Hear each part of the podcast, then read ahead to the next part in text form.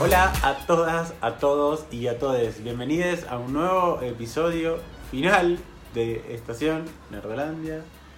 Tenemos un año. Nos cum- cumplimos un año, estamos viejitos.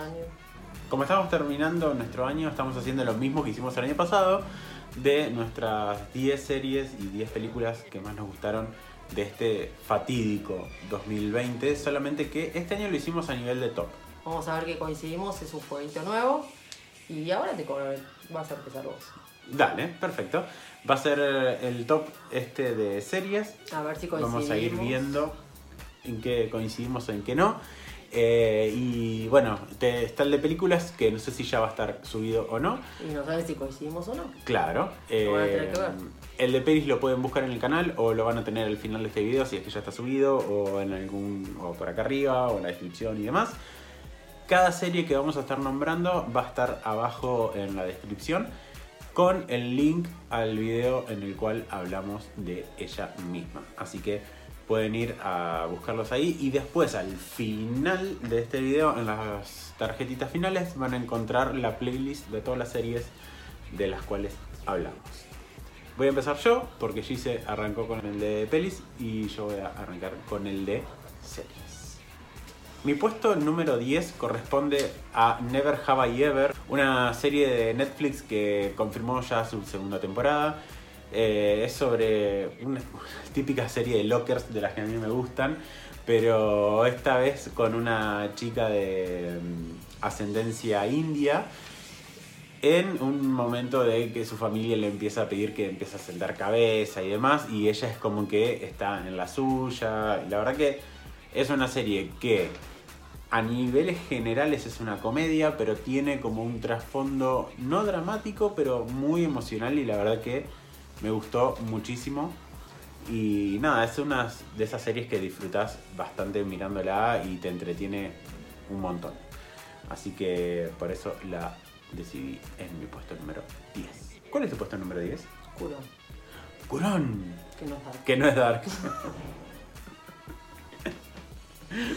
Ese video es fantástico. Si tienen la posibilidad, véanlo. Porque fue una de las mejores ediciones del año. Si tengo que poner un top, fue la mejor edición que, hicimos de un video. Hola, me llamo Verónica Rodríguez de la Luz del Topo.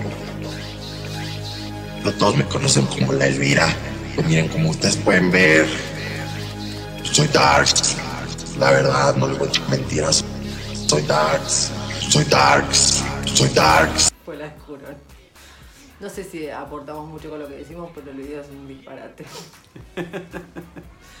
bueno, es una película de suspenso, dramática. Película, no, ya estamos mal. Estamos hablando del top de series y yo empiezo a hablar de películas. Ya estamos terminando el año, gente. ¿Qué se puede pedir? Estuve todo el año. Señora pastilla, no la tome. bueno, es una serie de suspenso, dramática, sobrenatural italiana que hablaba de dos gemelos que regresaron al, pueblo natal de su mamá después de 17 años cuando se habían ido de ese pueblo natal. Bueno, uno lo que tiene de, interesante es el pueblo mismo, porque existe, es genial el pueblo. Y bueno, la, mamá de los gemelos se va después del trágico accidente de su madre. Llegan los familiares y evidentemente nadie quería que estén en el pueblo. Vaya, vamos a ver por qué. Ese es mi puesto número 10. Muy bien, muy bien.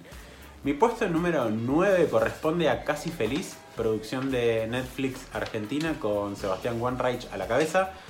Más allá de que estuvo en el guion y demás, o sea, también es protagonista de, la serie. Y la verdad que es una serie súper entretenida. Yo no, le tengo mucha confianza a los productos nacionales de, de parte de Netflix, porque bueno, ya sabemos lo que pasa. Eh, pero esta fue la excepción porque la verdad que es una serie que está muy bien llevada a cabo. Tiene aparte invitados especiales en todos los capítulos. Eh, es súper disfrutable y, y súper coherente con ella misma. O sea, y no, no es una serie que se va muy volada o que tenga cosas que no tengan mucho que ver con la coyuntura y demás, sino que está como súper centrada y súper pensada como, como una serie de, este 2020, o, bueno, sin COVID claramente, pero, pero muy, muy bien lograda en ese sentido. Y la verdad que me gustó muchísimo. Bueno, trata sobre un, un hombre que se separa de su mujer Y bueno, entre medio con sus hijes y demás. Y, bueno, cómo intenta rehacer su vida y cómo, cómo lo va llevando con sus padres. La verdad que está muy bueno. Ese es mi puesto número 9. ¿Cuál es tu puesto número 9, Giselita? Mi puesto número 9, no vamos a coincidir mucho porque obviamente nosotros de series prácticamente compartimos algunas, no todas. No. déjalo, déjalo, déjalo, déjalo. Que la gente escuche por pasa siempre. Ahí vuelvo a hablar, ¿eh? Aparte, en algún momento decís, dejó de hablar. Y yo cuando vuelvo a hablar, pero te vuelvo a hablar acá. No, como. Ahí está. Acá rompe. Merecen la muerte. Pero una muerte fatídica. Gente dolorosa. Lenta, dolorosa, trágica. Sí, sí, sí, que les explote el camión. No cerca de mi casa, por favor.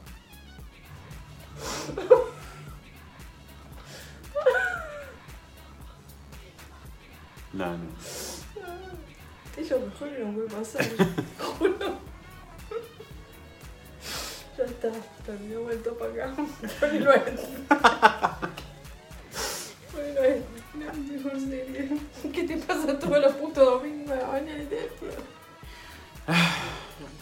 Creemos que se cayó. Si no se cayó, vamos a tener que. No sé, algo vamos a hacer. Misterio. Bueno, mi puesto número 9, como estaba hablando hace un rato antes que me interrumpa el señor del camión, es que nosotros por ahí no vamos a coincidir. Yo miro mucha serie europea. exacto. Entonces, este es uno. The Goods. Es una serie de misterio polaca. Eh, bueno, en Varsovia, las esperanzas de un fiscal aumentan después de que encuentran un cuerpo que se vincula con una víctima que desapareció, que justamente es la hermana del fiscal. Misterio. También está dentro de una de las que hablé de la. Perfecto. Mi puesto número 8 corresponde a Hunters, una producción de Prime Video, con Al Pacino a la cabeza. Y bueno, nada, cazadores de nazis. ¿Qué decirles?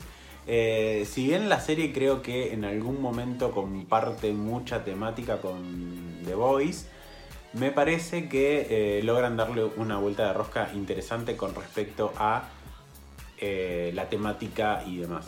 Está ambientada en los 70, si no me equivoco. Y nada, es un grupo, justamente lo que dije antes, de cazadores de nazis que eh, incorporan a sus filas a un, a un joven. No les voy a decir por qué, pero eh, nada, la verdad que es muy, muy, muy interesante. Y es súper volada, además, o sea, tiene como escenas de, de acción que están bastante copadas y la verdad que me gustó bastante. Bueno, yo me, quiero matar porque armé el top y me olvidé.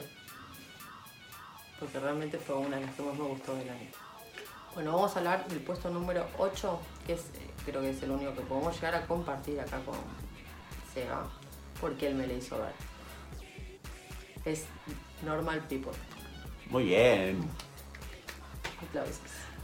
Eh, es una serie irlandesa de Hulu y nada, es- trata de un de una historia que arranca en el secundario de dos jóvenes con 20 millones de quilombos, temas de abuso, problemas familiares. No quiero spoilear tanto porque bueno, todo lo que puse puede llegar a ser zona de algún spoiler.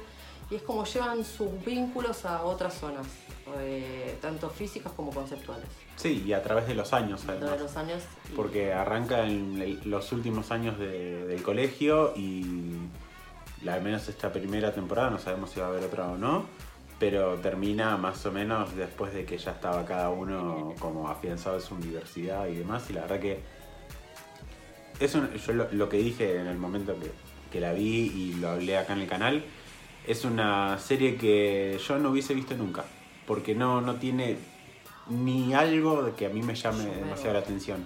Y sin embargo, te atrapa muchísimo, muchísimo. Además está coproducida por la BBC.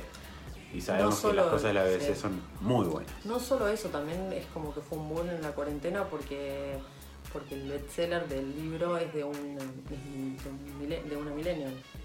Entonces es como que la rompió por todos lados. Además de que las series de Hulu la vienen partiendo. Y tienen como muy comprometido el arco emocional de los adolescentes. Mi puesto número 7 corresponde a una serie de Ryan Murphy que se llama Hollywood. Es una miniserie en realidad y técnicamente no va a tener segunda temporada, es solamente esto. Y bueno, trata sobre un grupo de jóvenes y una generación anterior también que están todos en la industria del cine, tanto en la parte actoral como en la parte de producción y demás. Y nos muestra un what if, o sea, un qué hubiese pasado si eh, el cine se hubiese deconstruido en ese 60 era, no, no era los 60, Sí, no, bueno. en los, o en los 40. Sí, fines de 40, Bueno. principios de los años 50. Por ahí era la época. Eh, la verdad que está muy buena al nivel estético. Bueno, sabemos que Ryan Murphy hace cosas espectaculares. A ver, no es de sus mejores producciones, pero creo que es una de las cosas que más me gustó de, de este año. ¿Cuál es tu No. puesto número 7? The Strange. Sí, una serie de misterio inglesa. A mí me encantó. Yo creo que lo mencioné, dije, la empecé a ver, dije, la corté y cuando la vi, dije, camino de ida. Serie maratoneable, mil por mil. En una red de secretos se ve involucrado Adam Price en la búsqueda desesperada de descubrir la verdad sobre las personas que viven en torno a él. Arranca la serie ya diciéndole una verdad pero totalmente terrible, como que la mujer había fingido su embarazo. Y ahí empiezan a desencadenarse un montón de, de cosas y la serie se termina de entender en el último capítulo, cosa que me encantó. Bueno, BBC.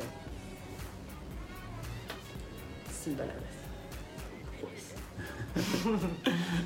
Perfecto. Mi puesto número 6 corresponde a Defending Jacob, una serie de Apple TV Plus con Chris Evans.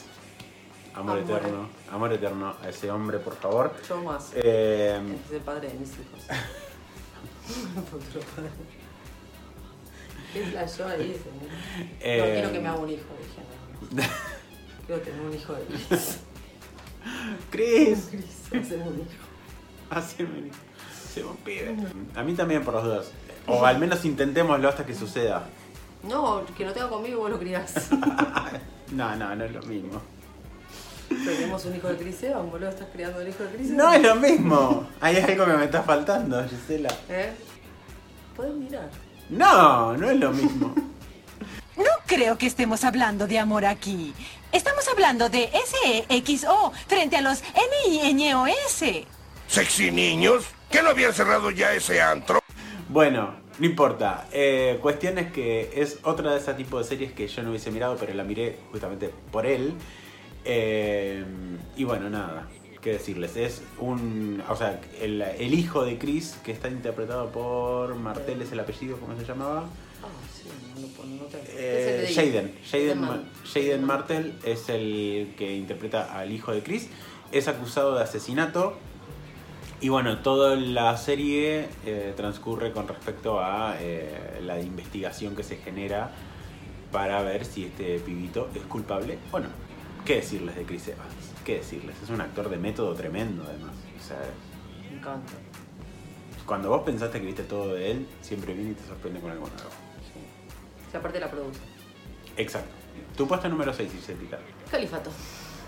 Muy bien. Califato es una serie dramática sueca. Seguimos por ahí, ¿no? En Europa.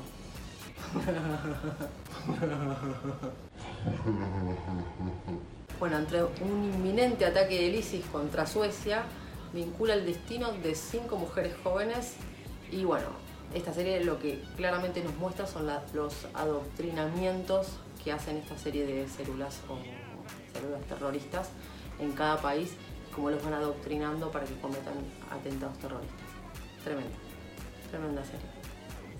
Me matan la- las diferencias de, de De- nuestras series, porque más con la que voy a nombrar ahora. A ver. Bueno, no, no, no, con esta no tanto, pero no, yo soy todo crimen, sangre, casos reales. este, Pero a veces coincidimos con los nazis. Pero bueno, Mi puesto número 5 está basado pura y exclusivamente en el diseño de producción y la dirección de arte que tiene esta serie. Pues estoy hablando de Ratchet, una serie que no tiene las grandes cosas a nivel historia, pero verla es un viaje de ida. O sea, los planos que tiene, la fotografía, los vestuarios, la escenografía, todo. O sea, sinceramente, verla es una pieza de arte en cada fotograma. Y la verdad que es imposible no nombrarla. Es de Ryan Murphy también para Netflix, eh, una de las últimas cositas que, que sacó. Y bueno, trata la historia de la enfermera Ratchet de Atrapado sin salida. Eh, y es como una precuela, si se podría decir. Pero igual para mí está muy alejado del personaje de, de la peli. Pero bueno, vamos a ver cómo avanzan las temporadas. Porque esa- ahí, sí sabemos que va, que va a seguir. Así que vamos a ver si se acerca un poquito más a, a ese personaje. ¿Cuál es tu puesto número 5? Bueno, una de las que dije que me había gustado muchísimo, que es El, Jurado, es la serie belga, que es un drama de 12 ciudadanos que eligen para un jurado totalmente dispares. Y acá es donde vemos realmente lo que puede hacer un buen guion en una serie, que le da un vuelco tremendo a lo que fue esta serie en sí, porque la premisa no dice nada, pero un guion increíble. Una de las mejores series que vi en serie. Mi puesto número 4 y 3 tienen mucho que ver una con la otra, a pesar de que son cosas totalmente diferentes. Pero voy a arrancar primero por el 4, que es una serie que se llama We Are Who We Are, una serie de Luca Guadagnino para Empecé a HBO. ver, sí, la- la- la- no la terminé porque si no la, la ponía. Me encantó. Eh, si bien a mí el final no me gustó demasiado, debo decirte, pero me parece que el camino a la, que, que va transcurriendo la serie me encanta. Es una, como lo dije antes, una enciclopedia centennial. O sea, te aprendes muchísimo y la verdad que me, encanta. Y bueno, transcurre en una base militar en un pueblo de Italia. Y nada, encontramos a diferentes personajes que se van encontrando con ellos mismos eh, a través de, bueno, de sus emociones, de su físico y lo que sea. Y la verdad que es sumamente recomendable y muy alejado de todo lo que, de lo que estamos viendo. No sé si vos la podés comparar con algo que hayas visto, pero es como súper diferente en ese sentido. Es un drama adolescente, pero la verdad que muy bien llevado a cabo. O sea, creo que igual Guadagnino tiene algo con, o sea, más allá de Con Italia, con los adolescentes. Sí, bueno, o sea, ni hablar de Call Me By Your Name, ¿no? Que, resignificó el emoji de- del durazno. Pero bueno, HBO, chicos. HBO. HBO. HBO, y la verdad que yo no la terminé de ver, pero por lo que vi dije, la verdad esta es una serie que puede llegar a estar premiada como a nivel de euforia. Sí, puede ser. O sea, es De- muy de las- diferente. es muy diferente, pero digo, bueno, con el tema adolescentes, Claro. eh, por, por- con lo que dije antes con Normal People, con los arcos eh, emocionales de los adolescentes, me parece Sí, tal cual. Tal cual. Pero bueno, si no estuviese, hubiese estado en mi puesto. ¿Cuál es tu puesto número 4? Poco ortodoxo. Muy bien. Mi serie de Julio. No. Mi familia es judío. Bueno, ¿quién no habrá visto Poco Ortodoxa? O sea, estuvo en el top, top, top, top, top de, de Netflix. ¿Cuánto tiempo? Bueno, la realidad es que es una, es una miniserie para ver. Es una mujer judía que huye de un matrimonio arreglado, claramente con una comunidad judía muy cerrada de Brooklyn. Y nada, le cambia la vida totalmente cuando viaja y bueno, se, se- se- mete en una historia de aventura y está basada en una historia real, que es lo, lo más increíble. Y es muy linda para, para ver, para aprender, para aprender de la cultura, eh, cosas que desconocía mismo yo de la religión, siendo judía, o mitad judía. No, no me puedo decir tantas veces judía porque mi madre va a ver esto y se va a indignar. Pero bueno. Ah, bueno, ahí se va Simón entonces que no festeja hoy la Navidad.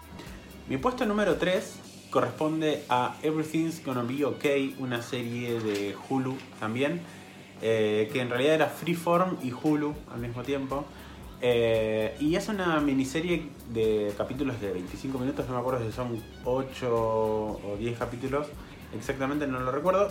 pero me la fumé en un día, claramente por la vez súper rápido. Y es una serie que trata de un chabón que tiene que volver a la casa de su padre porque él muere y queda a cargo de sus dos hermanas, una de las cuales es autista.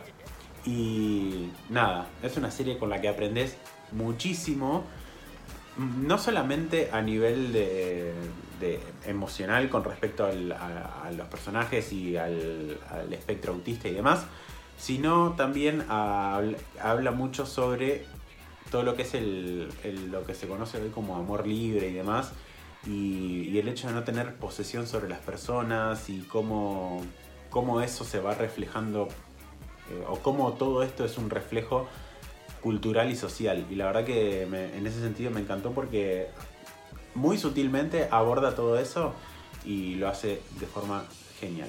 Además, el chabón que, que la produce y, y actúa es el de Please Like Me. Y bueno, sabemos que Please Like Me es una serie de la concha de la lora. Y esta tal vez pasó sin pena ni gloria porque no está en Netflix, pero en algún momento tal vez tal vez llegue acá con Star Plus, que es la, va a ser la plataforma esta hermana de Disney Plus. Así que bueno, veremos si la podemos ver Es para mayores de forma de 18. oficial. Sí, obvio, sí, sí, sí. Sí, no, sí. para la gente que no sabe, porque nosotros la vamos a tener que pagar aparte. En Estados Unidos no. Claro, bueno, en Estados Unidos Star va a estar dentro de Disney Plus, pero como en América Latina nosotros pagamos re poquito de Disney Plus en comparación a lo que pagan ellos, acá va a llegar como una plataforma aparte, que va a tener contenido mucho más adulto. Sí, más de bueno, 18. sí. ¿Cuál es tu puesto número 3? Defendation. Ahí está, ahí Ahí apareció. estamos en el podio. Sí, a mí me encantó. Es una serie de drama criminal. Es ese tipo de series que me gustan porque hasta último momento no sabíamos si el hijo era inocente o culpable, como hablábamos hace un rato. El padre no es nada más y nada menos que, bueno, como hablamos antes, Chris Evans. Y además él es el fiscal que primero tiene el caso hasta que el hijo es acusado. Una vez que acusan al hijo, él hace lo imposible para demostrar su inocencia, aunque la madre tenía como ciertas dudas. Entonces eso te hace llevarte toda la serie a ver si es culpable, es inocente, qué pasa. Eh, el crimen que se comete es prácticamente esos crímenes de bullying. Eh, no lo mencionan, pero era más o menos algo así. Un crimen de bullying que suele pasar muchísimo en Estados Unidos. Perfecto. Mi puesto número 2. la verdad que no pensé que le iba a poner tan alta y terminó estando recontra alta, pero porque me quedó como un muy buen recuerdo de lo que vi. Y es Tales from the Loop. Y cuando la vi es como que me costó un montón entrarle a la serie, pero el recuerdo que me quedó de ella fue un diseño de producción y una fotografía que la verdad que son impecables. eh, y es imposible no, no, no, no, ponerla, para mí, eh, dentro de una de las cosas que más me gustó de este año, porque sinceramente la disfruté bocha. No tiene tanto a nivel historia, como les decía antes, sino que es mucho más la parte visual. Pero también, o sea, al igual de lo que me pasó con Ratchet, esto está llevado a otro nivel. eh, porque se trata de diferentes historias dentro de un pueblo retrofuturista, si se quiere. Y la verdad que nada, me gustó mucho la parte estética. Entonces es por eso que, que dije, bueno, la tengo que poner en algún momento del podio. Y no pensé que iba a estar en el puesto 2, pero llego hasta ahí. Así que Bueno. sí, sí, sí, sí. Yo creo que vos sabes cuál puede estar en mi puesto número 2. Upa. No, no sé, la verdad. O sea, como que ya hablamos de tantas cosas. Eh, puede ser. eh, a ver. El juicio. No, es el jurado. El juro. Bueno, el jurío. El jurío, No, jurado. el jurado fue, sí, sí, esa fue una de. ¿Cuál es tu puesto número 2? Gambito de dama. No la sacaste. Me cambió la vida. Creo que la vi en un día. Bueno, es una miniserie dramática de Estados Unidos basada en una novela del mismo nombre.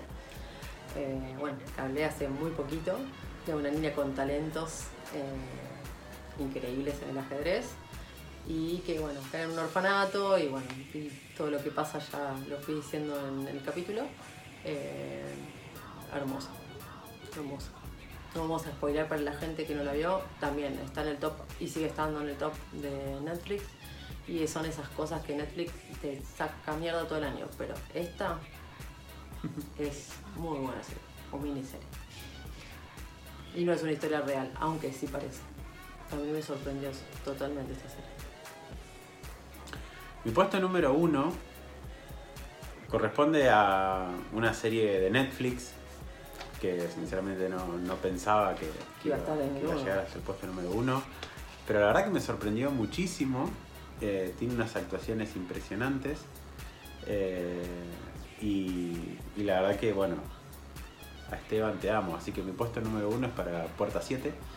Eh,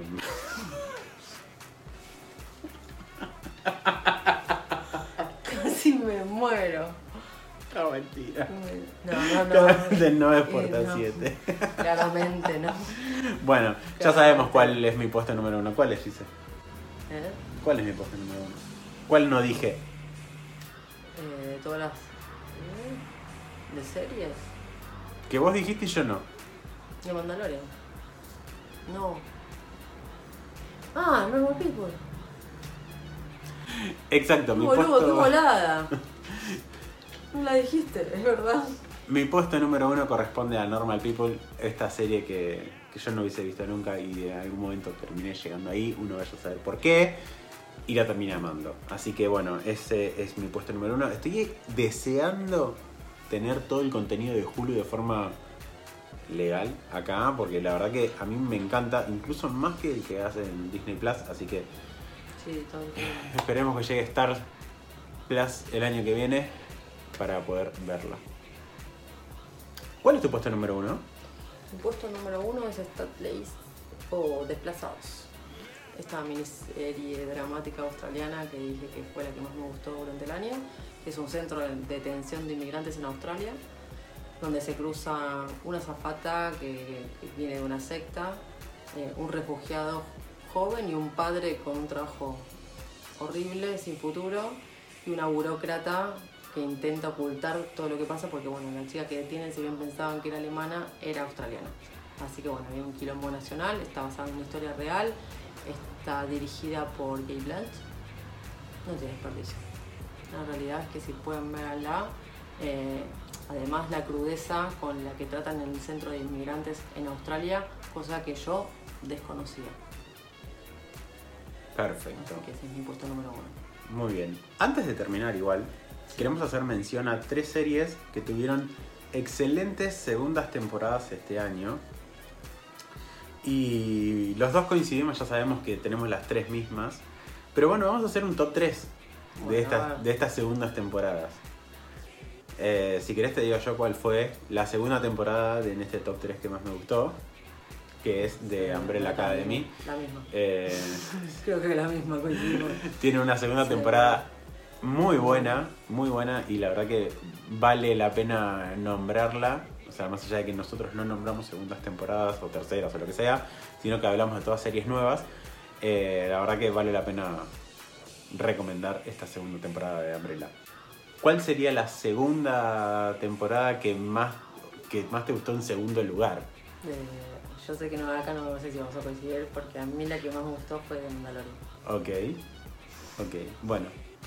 La mía no, pero la dejamos para un después. Eh, ¿Qué segunda temporada de Mandalorian? O sea, para mí es la, la que más me gustó de todas estas.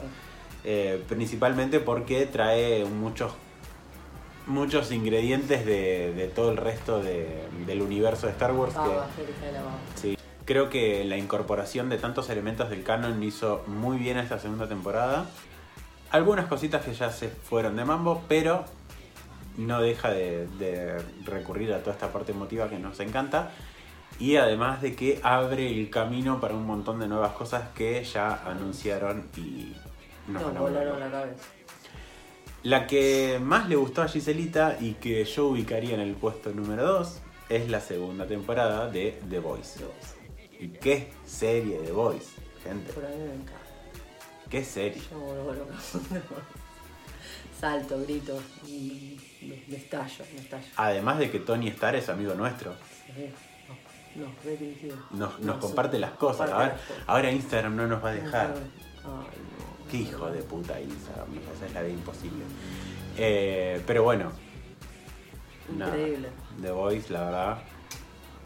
Gracias por tanto, perdón por tan poco. Bueno, estas son las tres que coincidimos, pero yo no quiero dejar de mencionar The Crown tuvo una temporada excelente. Ah, cierto, sí, Better. Call Saul también. Creo que me estoy olvidando de algunas, pero de segundas temporadas. Pero sí, puntualmente Better Call Saul para mí tuvo una excelente quinta temporada. Y The Crown, la cuarta, que hace no mucho. Bueno, gente, eh, recuerden que van a tener abajo en la descripción todos nuestros top con los links a los videos en los que hablamos de cada uno de estas series. Van a tener también un video de nuestro top 10 de pelis que lo van a encontrar por acá o por abajo o al final y demás. Y van a tener también la playlist al final de este video con Todas las series. todas las series de las cuales hablamos en orden cronológico. Eh, ¿Qué más, Giselita? Eso que a vos te gusta decir. Y bueno, el próximo video sería hasta el año que viene. No quiero spoilear nada, pero yo ya sé cómo va a empezar ese video. Todos sabemos cómo empezó. Todos sabemos. Eh, ¿Te acordás que el año pasado, después, nuestro primer, no, o mejor dicho, nuestro primer podcast de 2019, de 2020, perdón, fue con los estrenos que más esperábamos para este año? Sí, y que nos De los cuales no pudimos cumplir casi ninguno. No, casi ninguno. Ninguno. Muy poquitos. Sí. No, no Por me acordaba favor. de eso, pero digo, bueno, la verdad.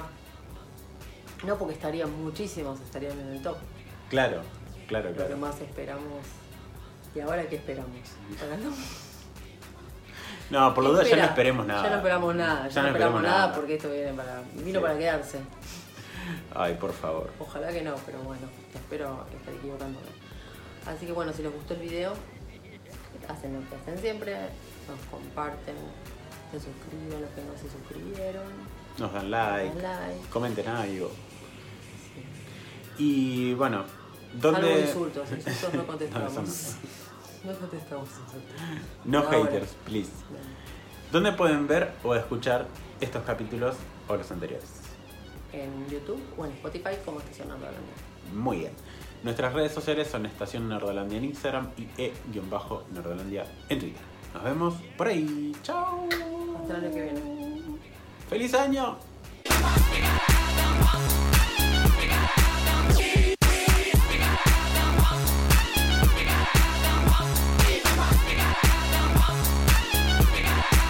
Yeah, baby.